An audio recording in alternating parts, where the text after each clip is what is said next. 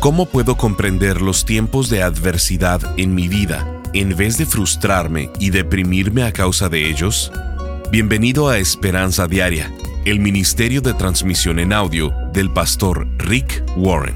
Estamos en la serie de enseñanzas titulada El sueño de Dios para tu vida. En ella, el pastor Rick nos ayuda a comprender el proceso por el que Dios nos quiere llevar una y otra vez para edificar nuestra fe la Biblia dice en Isaías capítulo 40, verso 31, Pero los que esperan en el Señor renovarán sus fuerzas, levantarán las alas como águilas, correrán y no se cansarán, caminarán y no se fatigarán. En la transmisión de hoy de Esperanza Diaria, el pastor Rick nos dice que no nos rindamos durante la espera y que no olvidemos las promesas y las intervenciones de Dios en nuestra vida. Escuchemos al pastor Rick en la conclusión de la enseñanza titulada Retrasos diseñados. Todo el alboroto en el Medio Oriente entre los árabes y los judíos no es más que una disputa familiar. Y ese problema ha estado activo por años y años, porque Abraham se apresuró. Ismael e Isaac eran medios hermanos. Cuando escuchamos que los árabes son antisemitas, es imposible. Tanto árabes como judíos tienen el mismo padre, Abraham. Y porque Abraham fue impaciente, ha habido miles de años de conflicto. La impaciencia nos trae problemas. Dios no necesita de nuestra ayuda. No te quejes. En vez de eso, confía en los tiempos de Dios. Salmos 37, 7 y 8 dicen, Quédate quieto en la presencia del Señor y espera con paciencia a que Él actúe. No te inquietes ni te preocupes. Ya no sigas enojado. Deja a un lado tu ira. No pierdas los estribos, que eso únicamente causará daño. Descansar puede ser un acto de fe. Demuestra que estás esperando en Dios. Una vez, Jesús y los discípulos estaban en un bote y mientras Jesús dormía, llegó una gran tormenta. Los discípulos empezaron a perder la paciencia, así que fueron y despertaron a Jesús y le dijeron, ¿Por qué estás dormido? A lo que él respondió, ¿tú crees que Dios va a dejar que el bote en el que estoy yo se hunda? Lo que Jesús dijo al dormir es que él podía confiar en Dios incluso en medio de la tormenta. No tenía por qué preocuparse. Cuando hay una tormenta, no podemos ni dormir, nos atemorizamos y el hecho de que no podamos descansar significa que no estamos viviendo en fe. No podemos dormir porque en realidad no creemos que Dios va a resolver ese problema. El versículo en Salmos 37, 7 dice, espera con paciencia a que Él actúa. El esperar impacientemente no mejora nada. Lo único que hace es volvernos miserables. La preocupación no funciona, no resuelve nada, así que hay que dejar de preocuparnos y empezar a confiar en Dios. En Eclesiastés 3:11 dice, todo sucede a su debido tiempo. Yo creo que de las seis fases, la fase 3 es la más difícil para nosotros, porque no nos gusta esperar, nos gusta actuar de inmediato. Creemos que es más fácil trabajar que esperar. Nos creemos el Señor arreglador, pero Dios dice que Él lo arregla, solo tenemos que esperar y Él puede arreglarlo mejor que nosotros. El retraso es lo que forma en nosotros carácter. Número 3. No desmayes. Cuando estés pasando por demoras en tu vida, no desmayes ni te desalientes.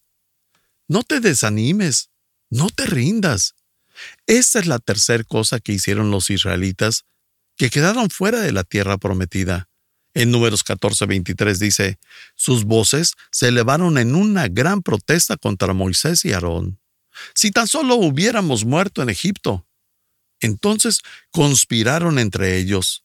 Escojamos a un nuevo líder y regresemos a Egipto. Renunciaron a su sueño, cedieron, habían sido esclavos por 400 años, pero como hubo un poco de retraso, prefirieron rendirse y regresar a Egipto. La frase sí tan solo o quisiera volver son señales de que te estás desanimando, estás desmayando y te estás desalentando. Sí tan solo significa que estamos dudando de nosotros mismos. Si el sueño que Dios nos dio no se cumple inmediatamente, empezamos a dudar. Tal vez Dios no me dijo esto. Probablemente yo me lo inventé. Tal vez Dios no me escucha y no le importa. Si tan solo hubiera hecho algo diferente. Quisiera volver. Cuando pasamos por la etapa de retraso, tendemos a idealizar el pasado. Hablamos de los buenos tiempos, que realmente ni eran buenos. Lo único bueno de ellos es que ya pasaron. Los buenos tiempos se ven mejor de lo que en realidad eran cuando los veíamos en retrospectiva. Mucha gente preferiría vivir en esclavitud que enfrentar el miedo de la libertad. No están dispuestos a esforzarse y a trabajar en el problema hasta resolverlo. Prefieren volver y darse por vencidos. Se conforman con la mediocridad no hay que conformarnos con menos de lo que Dios tiene planeado para nosotros. Si implica pasar por un túnel de conflictos, pasa por el túnel. En la oscuridad del túnel queremos regresar hacia la luz, pero debemos seguir avanzando y alcanzamos la luz en el otro lado. En lugar de desmayar, sé persistente y ora.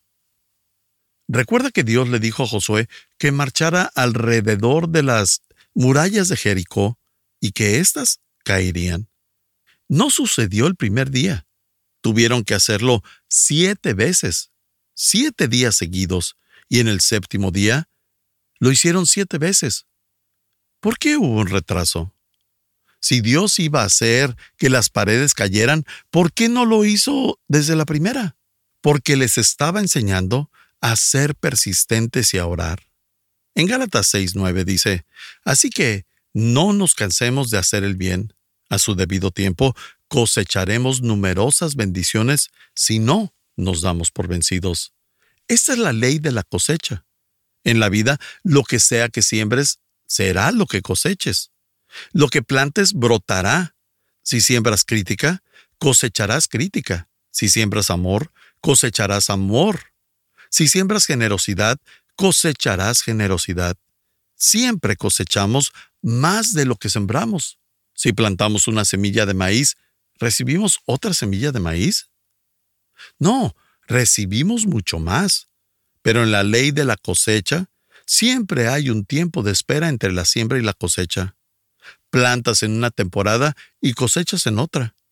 Hay una demora. Dios quiere ver si vas a seguir cultivando plantando y cosechando. Si vas en serio, si Dios ve que eres consistente, entonces viene la cosecha. No vendrá inmediatamente.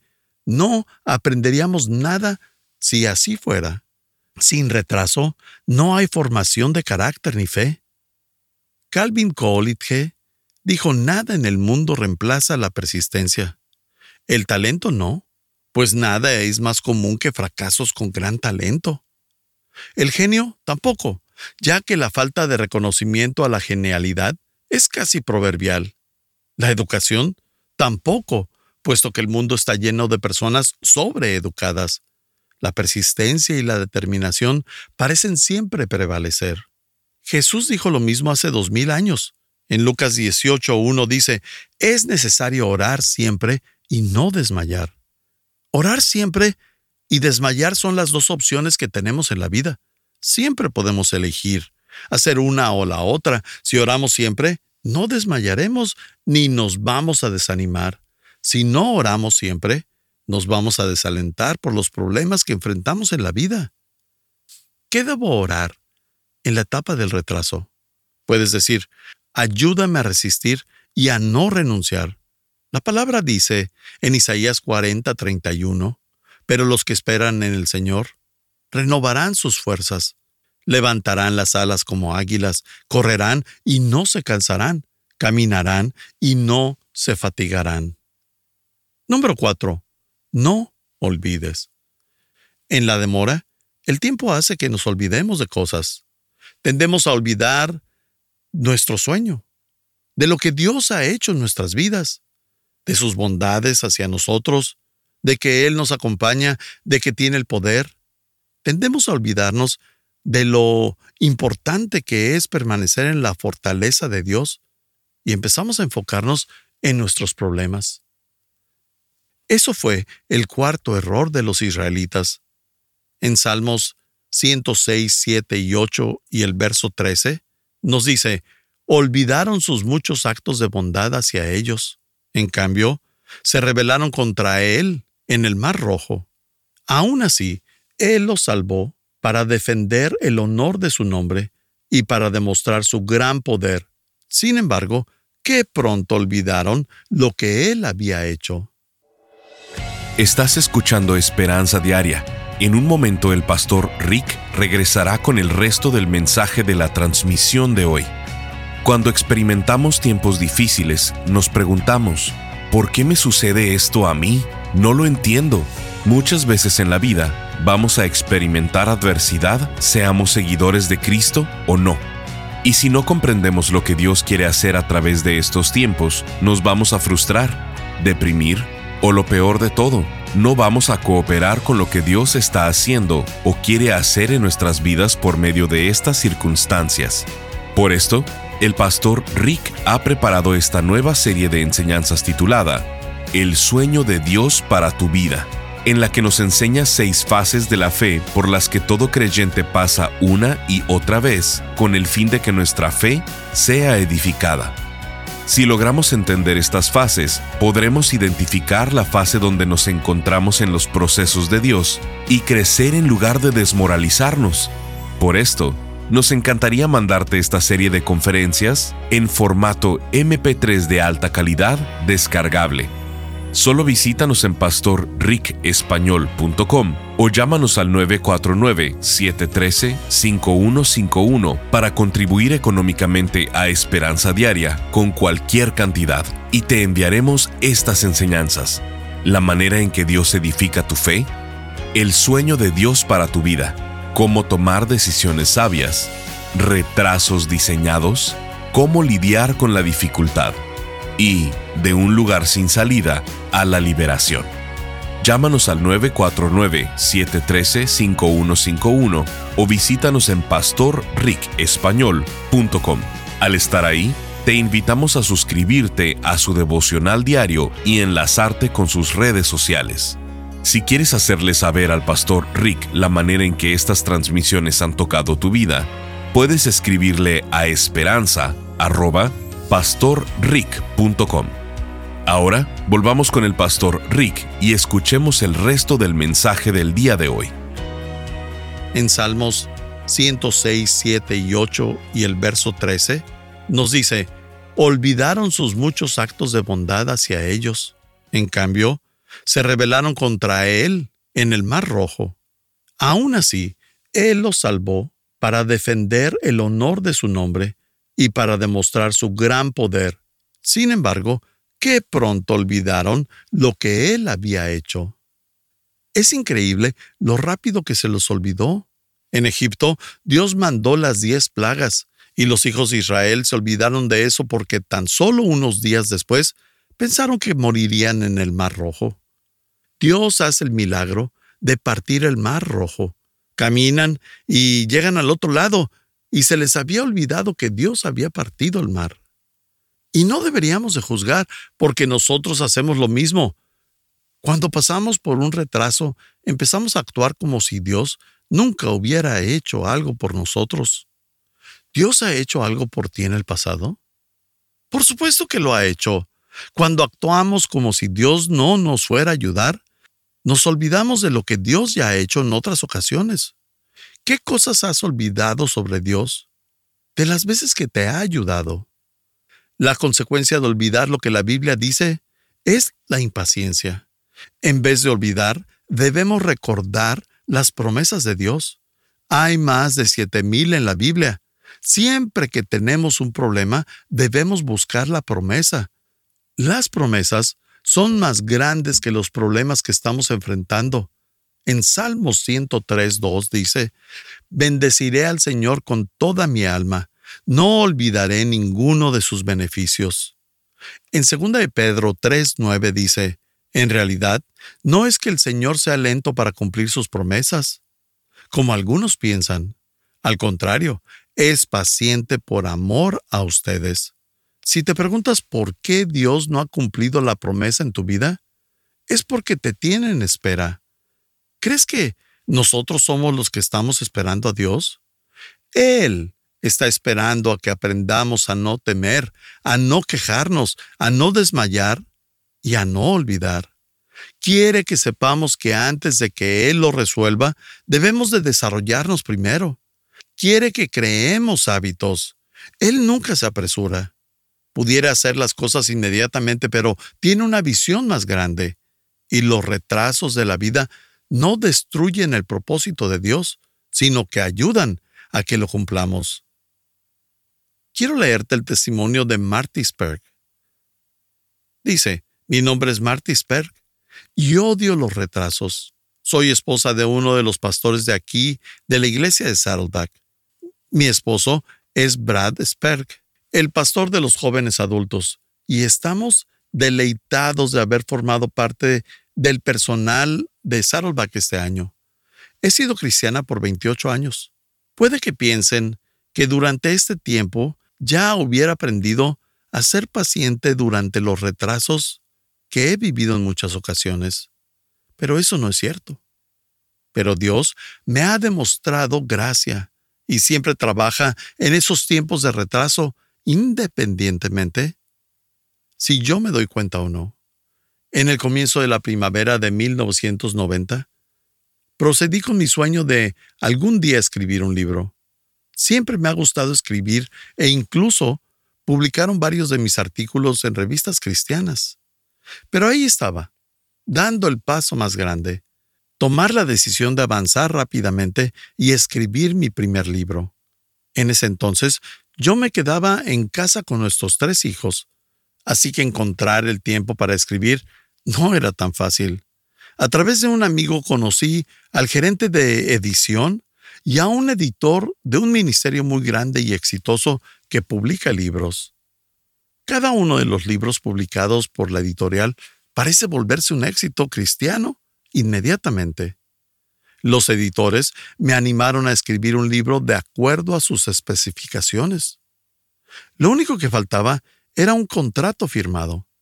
Por casi un año trabajé con esta editorial para terminar el libro y para que fuera publicado. Luego vino una llamada telefónica. Mientras me preparaba para hablar con un grupo de mujeres cristianas, me llama mi editor y me dice que hay malas noticias. El líder de ese ministerio había visto otro manuscrito sobre el tema de la organización en la cocina y en el hogar, y decidió que iba a publicar ese en lugar del mío. Mis editores lucharon por mí y mi libro, pero no hubo éxito. Después de un año virtualmente usando cada minuto libre para escribir mi primer libro, quedó en la historia. Decir que estaba devastada es poco. Lloré por horas y horas, sin parar, y por semanas. Sentí como si mi sueño se hubiera frenado en seco. En los siguientes meses, recibí fichas de rechazo de otras 43 editoriales. Parecía ser que mi carrera de escritora se había terminado por completo. Y aunque me entristecí tres años por el aparente fracaso de mi sueño, Dios estaba trabajando en esa demora. Durante este tiempo, el Señor me estaba enseñando que como cristiana no debo preguntar ¿por qué Dios? Esa no es la pregunta correcta. Lo que verdaderamente necesitas preguntar era, Señor, ¿Qué es lo que quieres que aprenda durante este retraso? Necesitaba la perspectiva de Dios en esa etapa de espera. Eso fue en abril de 1991. En febrero de 1994 sonó el teléfono. Era uno de los 43 editores que habían rechazado mi primer libro. El director ejecutivo del grupo Summit de Fort Worth, Texas, me pidió que escribiera un libro para su editorial. Un libro divertido sobre las fiestas navideñas. En un par de días después, me mandó por fax un contrato y a los pocos meses les entregué un manuscrito terminado. El primero de noviembre del año pasado, mi segundo libro, 36 increíbles ideas para la fiesta de Navidad, salió a la venta en librerías en todo el país. Dios tenía una entrega preparada en cuanto a ese libro que jamás imaginé después de tres años de retraso. Aparentemente, a ese editor no se le había olvidado que me encantaba escribir, pero sobre todo, Dios no lo había olvidado. Un amigo recordó que en 1979 dije que mi sueño era escribir un libro. No empecé a escribir ese libro hasta 10 años después, e incluso pasé una demora de tres años antes de que fuera el tiempo indicado por Dios para finalmente publicar uno de mis libros. No sé cuál sea tu sueño. No sé si tu demora dure más de tres años, pero te animo a que camines por ese retraso con la perspectiva de Dios, no con la tuya que es más limitada. Siempre puedes encontrar su perspectiva en la Biblia. Un versículo que me ha ayudado a ver mis demoras desde el punto de vista del Señor es 2 de Pedro 3.9, y dice, en realidad, no es que el Señor sea lento para cumplir su promesa, como algunos piensan. Al contrario, es paciente por amor a ustedes. Muchas gracias, Mari, por escribir tu testimonio y compartirlo con nosotros. ¿Qué has estado esperando que Dios haga? ¿Que resuelva un problema? ¿Que responda una oración? ¿Que abra camino en un lugar que parece imposible? Tal vez estás esperando que Dios te traiga a la persona correcta, que traiga una solución a alguna situación de crisis. Dios no se ha olvidado. Y un retraso no es un rechazo. Aún no, no es lo mismo que no.